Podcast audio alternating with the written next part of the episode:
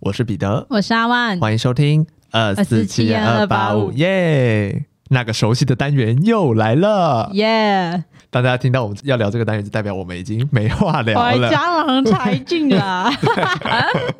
对，那我们今天要干嘛？大家看到标题就知道，我们又要来问对方问题了。我们真的了解对方吗？三， 三。好，那我想再跟大家科普一下，就是没听过这个单元的观众朋友，我们这个单元在干嘛？好，反正这个单元我们就是会问对方一些关于我们自身的问题。嗯那这些问题呢，其实都是一些鸡毛蒜皮的小事。嗯，对，那大家可以把它当做是一集关于我们的冷知识对来听，这样子 对你们的人生不会有任何帮 助。我们的维基 百科没错，对，有在帮我们做维基百科的朋友，这几点都可以加进去喽。无用百科。 好，那今天一样由阿万先攻。好，第一个问题呢，我觉得蛮简单的，嗯，就是我在呃前几年，就是二零二零年疫情爆发前，最后去了哪个国家玩？哪个国家玩哦？这个答案还蛮明显的，还蛮明显的吗？嗯，我想一下哦，因为我还有曾经有发文啊，你还有发文可是我我发文，因为我是好不要讲太久，反正我隔很久才发文。你二零二零年疫情前有出国玩？，对，就在疫情前一个月，我最后一个去的国家，然后结果去回来一个月，又发现疫情爆发。嗯，我现在心里有一个答案，但我不确定。没关系，我先猜这个答案。啊，泰国吗？我是 好，哪你你里需呀、要提示吗？好啊，你给我一些隐晦的提示。好，随便啦，你想给我什么提示都可以。提示就是日本的一个地方，哦，是日本哦， 对，一个地方，冲绳。对对 对对，没错。我在疫情前最后就是疫情爆发前一个月，就是去冲绳玩回来这样子。哦，那在这里跟大家讲，我明年三月可能又会再去冲绳。真开心 啊！但是跟之前是跟家人去啊，这次跟那个对对对， 对对，大家都知道，对。对对。 那这次是自驾旅游，我好超紧张欸、是你嫁吗不？是我驾、啊，我期待你嫁哦， 我驾那可可怕 啊、可能会回我不来想。去危害他国民众， 国民外交由你做起。对啊，蛮我之前是包车旅游，那明年就打算自驾走一个比较轻松的行程，这样子。了解，可是那要变右驾嘛？对，没错，哦，感觉我现在已经把那个口诀背下来 了。你说右驾的口诀吗？就是右驾口诀，就是小小左小转，然后右大转，左小转，右大转，什么意 思啊？就是左边你要小转弯，然后右边你要大转弯，就你那个方向我也不知道，因为我也不会 开车，我那你背这干嘛？会我会时时的提醒我旁边的人说左小 转左右小大转，左小转，左小我会一转。直念，我会一直念 啊，这样子啊，我我就算不会开，我也提到一些辅助的作用啊。哦，当一个称职的副驾。对对对，左小转右右大转右右小转 右，就一直念经这样讲一的时直候也不念知，道为什么要讲，但就先讲才对。 我怕他会把我赶下车。你可能要用跑的。好，好，第一题宣告失败。 对，拜拜。对对，好，换我换我发问。这个问题我觉得也蛮简单的，就是呢，之前有跟大家提过，我是一个很不喜欢玩手机游戏的人。嗯那我唯一坚持到现在会玩的手机游戏是什么游戏呢？Candy Crush，答对了。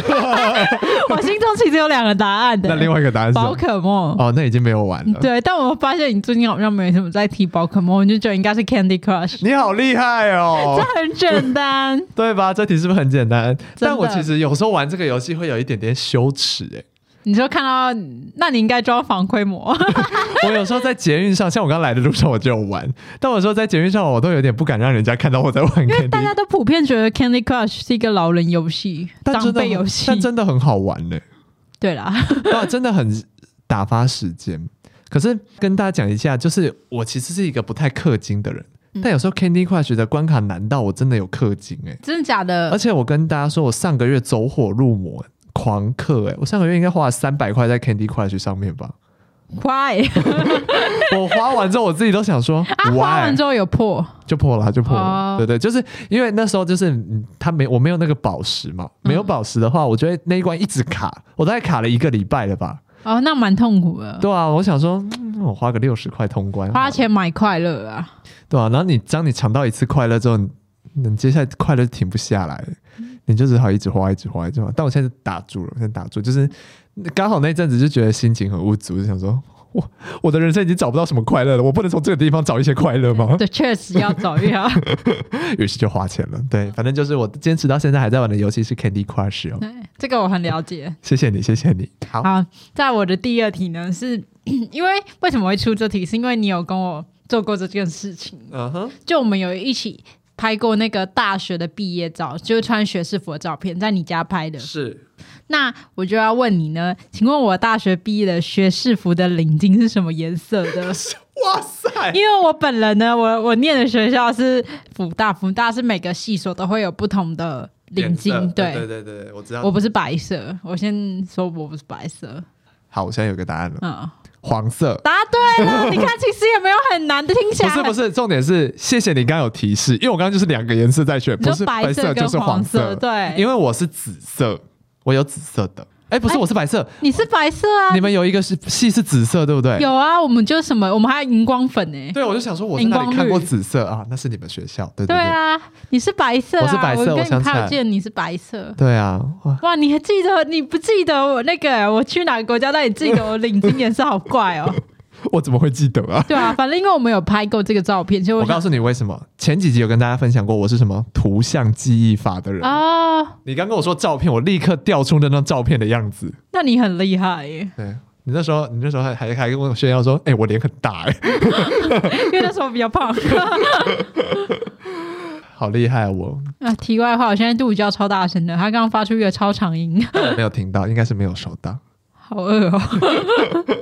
呃，我的下一题就是，呃， 其实跟大家忏悔哈、刚开录前我就跟阿万说，我只想到一题。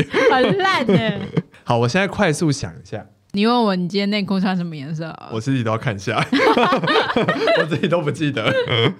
嗯、问个简单的好了，我们两个人上一次一起去看电影是看什么电影？萨 满啊，哎、对，好棒哦，好厉害 哦，因为我们两个其实也很少一起我们好看像电只影、看过啊。这一次电影而已。没有没有，我们还有一起看过《返校》。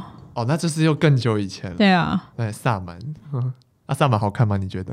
很想吐 哎、我跟大家说，我看到后面真是想吐。它整部片都很，因为它是什么纪录片、伪纪录片。对啊，好。是不是晕，然后又很……对啊，因为他就是一直拿着一个相机，一直跑来跑去、跑来跑去、跑来跑去那种。我跟大家说，他后面真的太血腥了。对对对对对。他后面我我稍微雷一下，如果有人怕雷的话，可以跳过。嗯，他最后还有吃狗肉还是什么？我那段真的想吐，我到现在还忘不了。对，就是后面真的非常的血腥，可是他又不是那种单纯一直拍着那个血腥画面，他是有点像，比如说摄影机掉在地上，对，然或后者你是会，有点监视器画面的感觉对，。你会隐约看知道这件事情。对这啊，样，很想吐。对，那时候看完我其实没有觉得特别可怕，但就像你说的，有点不舒服。对，就是反胃。对对对，主要是有点太晕，这样有点嗯三 D 晕这样。好，那你好棒，你答对了。那接着我要来我最后一个问题哦。 好这个问题我觉得也蛮简单的，因为你也陪我做过这件事、哎，好，就是呢，我有几个耳洞。哈， 而且我现在戴耳机，刚好把对啊、这耳朵遮住了。我陪你去打过耳洞，不代表我会知道你有几个耳洞， 你陪我打过其中可能两个吧。两个，对，啊，一定不止两个啊！我想一下哦。好，这种时候就只能盲猜了。六个，答对了。嗯哇！哦因为我这个我就是呢，我觉得这六个耳洞分别是不同时候打，不是一次打这么多。我可能先打耳垂，然后又打了耳骨，然后又打了耳窝，就是慢慢越打越嗯多这样嗯然后呃，就是左边三个，右边三个，刚刚好是六个。嗯，我刚刚在猜五个还是六个？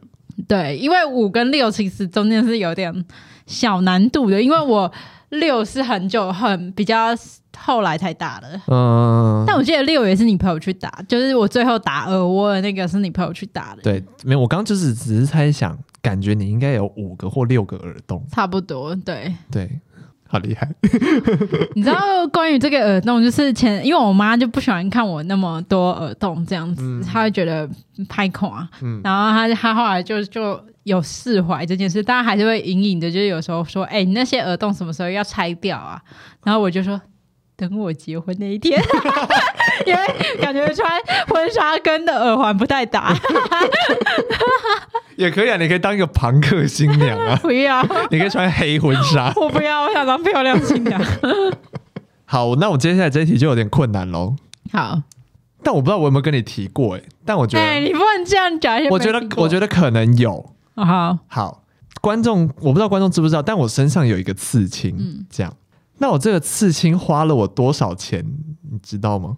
哦，你有跟我讲过，我头好痛哦。 我猜好，三千 块，噔噔，我忘了，因为它那个刺青的图很小对，而且是比这个，就是以这个图来说，算是一个天价，我自己觉得。哦。对哦，你好像跟我讲过。对，好，我我忘了，我真的忘了。好，其实只差一点点啦，是四千块，哦，对吧？以这个图案大小来说，它算是一个天价、欸。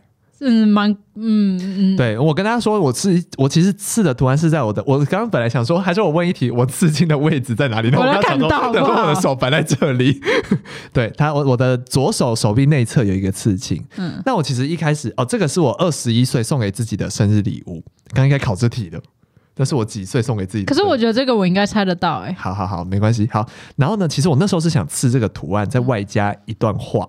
然后呢，我那时候就是拿这个刺青去报价给那个给那个刺青师，这样，然后他开出来的价格是八千。我靠，然后我一听到那个价格，我想说，好，那其实也可以不用刺那段话 吧，那段话对我来说也不是很重要了。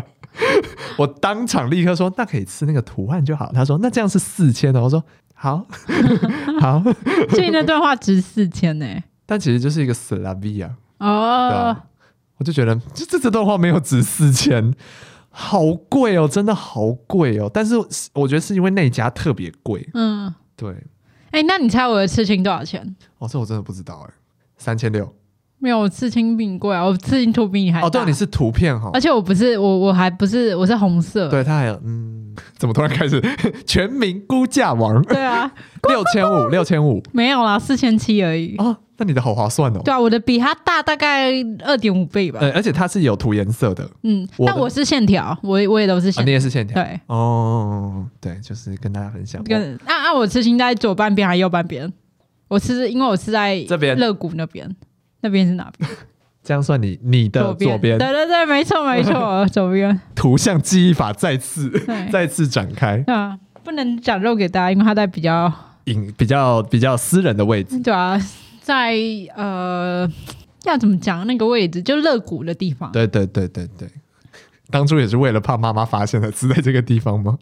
一部分是因为这个，一部分就是不知道，我就想吃在腰上吧，嗯，对啊。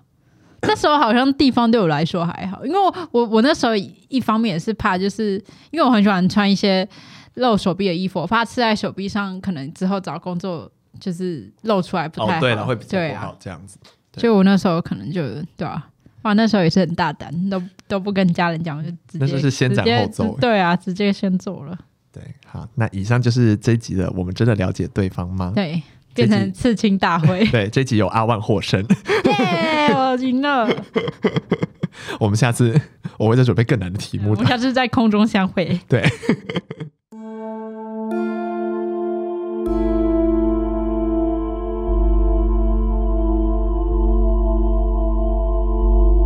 那我们接下来就是进入了本次灾难系列的最后一集。在我们已经集结完陆、海、空三种不同形态的灾难中呢，我再为各位带来一种新形态的， 真的假灾的难？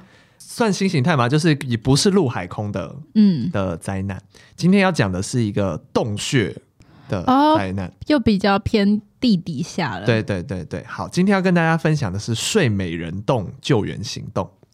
好，时间呢是发生在二零一八年的六月二十三号，那地点呢是泰国北部清莱府这边靠近缅甸边境的一个呃天然形成的洞穴，叫睡美人洞。先跟大家讲一下什么是睡美人洞是什么呢？是一个全长大概十公里的狭长型的洞穴。那它是全泰国第四长、全球导航难度最困难的洞穴之一。对，所以等于你在里面会非常容易迷失方向，而且整个洞穴里面的地形非常的起伏不定。听起来就很可怕。对，那加上就是因为刚刚我们提到它的整个地面非常蜿蜒起伏嘛，又因为它很狭长，非常的长，所以到今天为止没有人可以走完全程。那这次的灾难是怎么发生？那受困者又是如何脱困的呢？其实跟大家说，这次的受难者是有脱困的。现在说给大家听，时间来到六月二十三日，这一天有一支由十二名年纪大概在十一岁到十六岁的少年所组成的一个足球队，他们叫做野猪队。那他们在青莱省美赛这边的一个足球场正在练球。好，那刚好呢，队上有一名队员最近快要生日了，于是呢，其他队员就想说要帮他办一个清洗的庆生。那大家就在讨论说，那要去哪里办这个庆生比较好呢？有人就提议了，刚好就在附近的睡美人洞，因为那是一个天然形成的洞穴，所以它其实也是一个著名的景点。那刚好队上有些人之前有去玩过，所以他们不算是第一次去，所以这次就干脆想说，那就大家一起去睡美人洞庆生加探险这样。那因为大家预计要在洞穴里稍微待上一段时间嘛，所以十二名队员还外加了一名二十五岁的教练，这样总共十三个人。他们在中午吃完午餐之后呢，就带着庆生的蛋糕啊，跟一些零食，还有一些简易的配备，就前往洞穴里面探险了。但是就在进去洞穴之后没多久呢，事情就开始变得不太妙了。因为当时泰国正值雨季，所以雨水是来的又猛又急，这样很快的呢，那些雨水就开始灌进了洞穴的内部。那原本他们还在开心的庆生的这些队员们啊，就开始慢慢意识到不对劲，因为地面开始积水了，嗯，而且这个积水的水位上升速度非常的快。好，那这时候教练就第一个意识到事情不对嘛，他就立刻告诉所有队员说：“好，现在大家东西收一收，我们赶快到高处的地方去避难。”好，于是，一行人呢就就是你知道，东西其实也来不及收，就收完这样子，所以他们就立刻往洞穴内部稍微比较高的地方去避难了。好，等他们来到这个高处之后呢，回头看了他们来的那段路，已经变成汪洋一片了。这时候大家就发现了他们自己的一个处境，他们受困在这个洞穴里面了。好，那他们现在就环视一下手边有的资源，就只有刚刚庆生带来的一些蛋糕或是零食。那手机因为离洞口太远，没有讯号，没办法求援，所以十三个人要靠这一点点食物要撑到洪水退去，不然就是要撑到有救援队来救他们的那一天。但是这一天什么时候会到来，没有人知道，也不知道十三个人有没有办法都撑到这一天到来。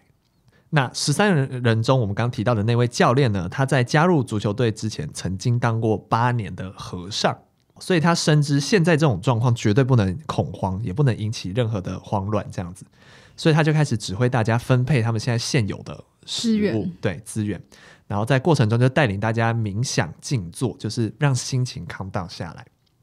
刚好他也会一些些的野外求生的技能，所以他有教大家怎么在洞穴内采集清水的方法，稍微可以确保一点点水的来源这样子。那总而言之，他们就是要冷静，然后妥善分配现有的资源，等到救援来的那一天。那我们接下来就把视角拉到洞穴外面。二十三号的晚上呢，队员们的家长就发现孩子们怎么没有回家，又都联络不到人，他们就觉得完了，可能在哪里出了什么事情这样，所以他们就立刻报警了。好，那于是警方就开始搜索嘛。那在森林公园的巡逻员就发现了睡美人洞的入口处有十一辆脚踏车跟一辆机车，非常的可疑。好，仔细检查中呢，就发现这就是失踪队员们所使用的交通工具嘛。那就研判这些人应该是进去洞穴里面了。二十四号凌晨一点左右呢，由医院组成的搜救队，他们率先展开了搜救，所以一行人就进入了洞穴。大概走了四公里左右呢，发现了十二双凉鞋。那但是前面的路已经被水给淹满了，所以搜救队就研判这十三个人应该是因为水位暴涨，所以才跑进洞穴内部的高处避难。那也确实，就像我们前面提到的，是这样子没错。但是这时候的泰国搜救队呢是欠缺潜水的装备，那他们就不太敢贸然下水救援。因此呢，到了二十四号晚间，搜救的任务就交给军队接管了。可是，即便由军队接管，救援行动还是碰到了史无前例的困难。第一个困难是因为水位不断的升高，再加上潜水的能见度实在太低了。前面有提到说，泰国正在雨季嘛，所以它的水位是以每小时十五公分的速度在上升，非常的快。有些地方的积水甚至已经高达五公尺了。那又加上，因为好雨是不断的灌进这个洞穴里面嘛，那那边是一个天然洞穴，所以地板当然不可能是柏油路那些，都是泥沙，所以就冲沙冲刷了非常多的泥沙到水中，就导致潜水员想要潜水也会视线不良，分不清楚方向。那这个时候，泰国政府就派出了很多大型的机具来抽水，他们想说把水抽掉，他们就可以前进了。但是那个机具很常会被泥沙、树叶、石子堵塞，抽水的速度根本赶不上水灌进洞穴里的速度，所以这个成效非常的差。那些抽出来的水还波及到洞穴外面的农田，造成很严重的损失。好，那第二个困难呢，就是前面有提到，这个洞穴的地形非常的复杂，里面非常的崎岖蜿蜒，所以搜救的难度非常的大。那第三个困难呢，就是有一些救援方式看似可行，但实际上是不太行的。那个时候他们有想过，还是我们这样子，就是在洞穴的上方钻洞下去，就是直接挖一条可以通到他们受困地点的一个新的逃生的通道。可是大家事后评估想了一下，要盖好一条新的路线，速度实在太慢了，而且加上没有人知道那些受困的孩子可不可以撑到那个时候。重点是他们根本没办法确定他们到底受困在哪里，因为全场实在太长，他们不知道他们在哪一个点避难，所以他们不知道在哪里打洞。那就算打洞了，也可能造成洞穴坍方。嗯，如果洞穴坍方，就可能导致全数罹难，所以这个方法就没办法用。于是呢，左思右想，左思右想之后，最有可能的救援方式就只有潜水员下潜，游到那个受困地点，将所有人带出来，就只有这个方法。但是这个方法的可行性就宛如天方夜谭。所以，这个足球队受困洞穴的事情呢，在很短的时间内就从泰国国内上升到国际层级，世界多国就开始投入物资跟人力，很多非盈利的组织也开始加入这个救援的行动，等于说全世界都来帮忙了。好，那这时候就出现了一些关键的人物，首先是英国洞穴探险家福农，那他是在泰国政府的拜托下才加入了救援行动，那他很快就来到现场了，他就先勘察了一下现场的情况，发现情况比想象中的还要恶劣，就单靠他一个人是没办法完成这个救援行动的。所以呢，他就列了一份他觉得可以帮助这次救援行动的一些人物的清单，其中也包含了同样也是洞穴探险家的史坦顿、沃伦森、哈勃等人。那这些人呢，原本是他们要从国外来嘛，那可能到国内都还是需要经过一些可能入境手续，需要一段时间。但是那些人等不了这么久，受困的人没办不知道有没有办法等到这么久，所以呢，福农就开始对泰国政府官员施压，希望可以用最快的速度把这些人带过来。好，那施压有效，所以这些人就很顺利的来到睡美人洞，加入了救援行动。时间来到了六月二十八号，史坦顿呢跟沃伦森就下潜，那他们游游游游游，没想到没有发现受困的孩子，反而是发现了四名受困的救难队员，哦，你说救难队于自己也啊，也受困了，他们被困了一个晚上。那所以不得已的状况下，只能先把这四个人先带出来嘛。嗯但是这个意外的插曲让所有人都知道要怎么修正这个救援行动了，因为其中一名救难队员在被脱困的时候呢，呈现一个非常惊慌的状态，所以福农就知道，假设他们真的找到了这些受困的孩子，必须要帮他们施打镇定剂，才有机会带着他们脱困。于是时间来到了七月一号，救援行动正式开始了。他们现在这个一样很恶劣的环境嘛，就找了一整天，好一无所获。但是史坦顿没有放弃，隔天七月二日再次下潜，他就游游游游游，突然间他闻到了一股非常恶心的气味。这时候他心想说：“完蛋了，该不会这些人已经全数罹难了吧？”那但是他心里就算这么想，他也觉得说他必须，就算只剩尸体，也必须把这些人带带回回去。对，所以呢，史坦顿就开始往上浮。然后没想到映入眼帘的呢是十三双炙热的眼神。对上唯一会讲英文的队员就跟救难队员说了一句：“我们没事。”对，受困第九天，救难队终于找到这些孩子了，那味道是什么？他们的排泄物。哦，对对对，所以才会导致他们以为是发现了尸体嗯这样。好，于是救援行动就开始了。但是现在找到人了嘛，这还只是第一步，要怎么让所有人都脱困才是难题的开始。就像我们刚刚前面有提到说，他们想要把所有人救出，就必须把大家麻醉嘛，再有潜水员一个一个带出。但是世界上同时具有洞穴探索经验，又是专业潜水员，又是麻醉师的人，全世界只有三个。于是呢，福农就找到了位于澳洲的哈里斯，加入这个行动。所以到此，这个搜救小队就完成了。七月五日呢，小组就制定了这样子的一套搜救计划。首先，第一阶段呢是由海军跟搜救专家潜水，他们先带着一些食物跟救生包来到这个受困地点，先给他们进行一些简单的就是粮食的补给，这样，并且先评估一下这个地形，来看一下他们要怎么带这些人脱困。第二阶段呢，由医师和其他专家潜入到这个受困地点，提供简单的医疗协助跟一些医疗设备的补给。这样，那第三阶段就是给予这些少年一些潜水的训练。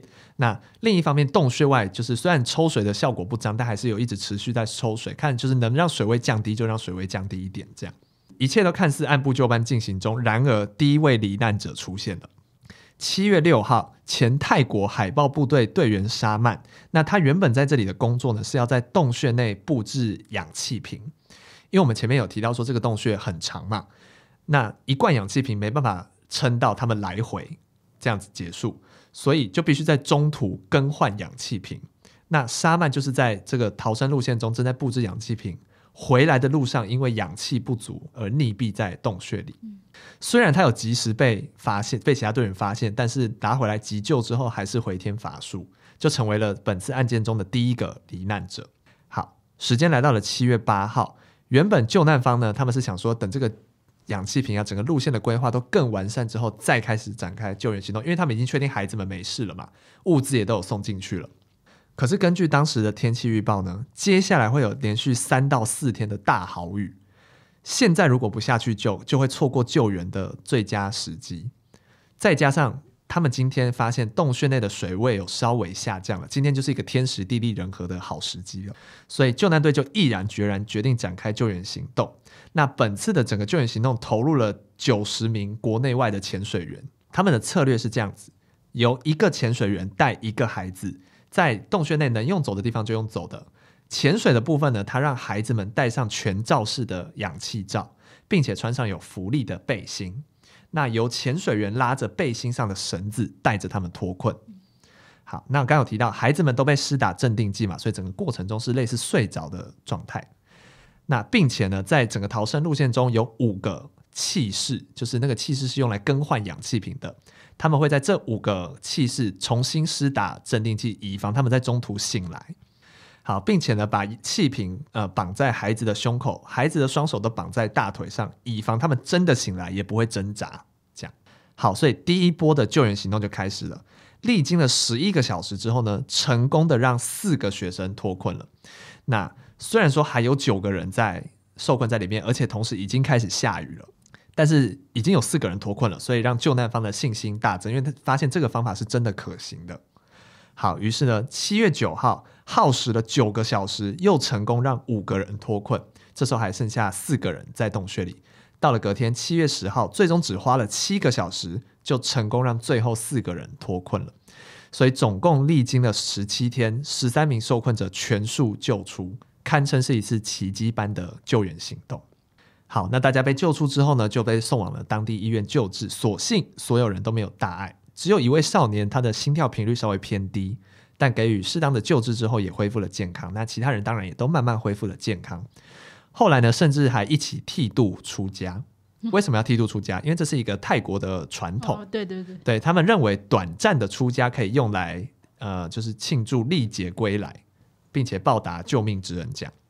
好，那这个案发的睡美人洞呢，自从这个事件之后呢，就被规划成一个天然的博物馆，对，就是记录了当时一些搜搜救的细节。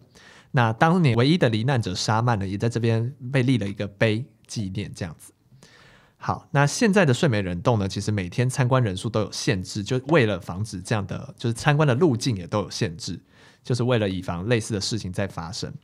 那其实这个案件就被改编成非常多的电影跟影集。然而，就在案发的五年之后，二零二三年，就是今年的二月十二日，当时十三人中受困的其中一员，呃，他是足球队长，他叫做多姆，在英国读书的时候呢，被人发现在校舍昏迷不醒，经过了两天急救之后，仍然回天乏术，后来被证实是自杀，所以就成了十三人受困人当中唯一一个罹难者。然后其实我在写这篇的时候，我就是一直觉得很感动。你说就是因为我其实有看过这个影片，对我就觉得很感动，尤其是就是它里面有一段对话，我觉得很感动，就是。就是我们刚刚有提到说，那个有一个洞穴专家是那个史坦顿嘛，就是他负责下潜。那他不是要劝说那个就是会洞穴探险、又会潜水、又会麻醉的那个人来吗？然后他要劝说他加入救援，可是这个救援行动其实是非常危险，就是连他自己都有可能丧命的。史坦顿就先对哈里斯说：“我们希望你考虑一个晚上，看要不要加入这个救援行动。”然后哈里斯就反问他说：“如果我不加入会怎么样呢？”然后史坦顿就说：“他们都会死。”我也对这个对话有 印象。对，然后就觉得他们都会死，可是你也有可能会死，嗯，但他们还是决定，他还是决定在有可能牺牲自己的情况下，还是要救这些人。我就觉得好感动，我昨天对在啊星巴克打这篇的时候，打到想哭啊！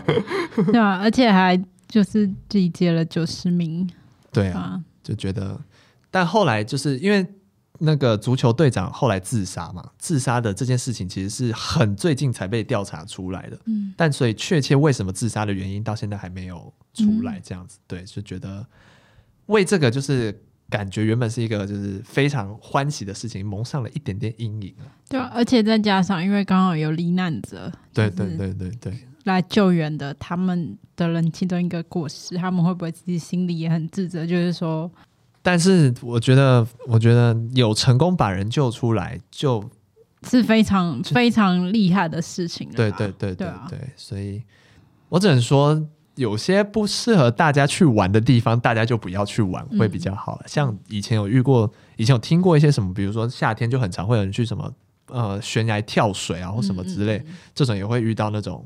就是你，因为你不知道水里面是一些岩石嗯或什么之类，就是这种天然地形的游玩，大家要小心啦。对啊，那这差不多，以上四集就是我们这次的十一月的灾难特辑。嗯，对，我们分享了陆、海、空，再来最新的这个是关于洞穴的灾难。 对，对，希望大家喜欢我们今年的特辑。对，明年不会忘记的话，应该会在鬼月出现啦。对，如果大家也喜欢这种灾难系列，也可以再跟我们讲，我们之后也可以再做就是更多的案件。对，没有错。好，那以上就是全部的内容了。我是彼得，我是阿曼，我们下次见，拜拜拜拜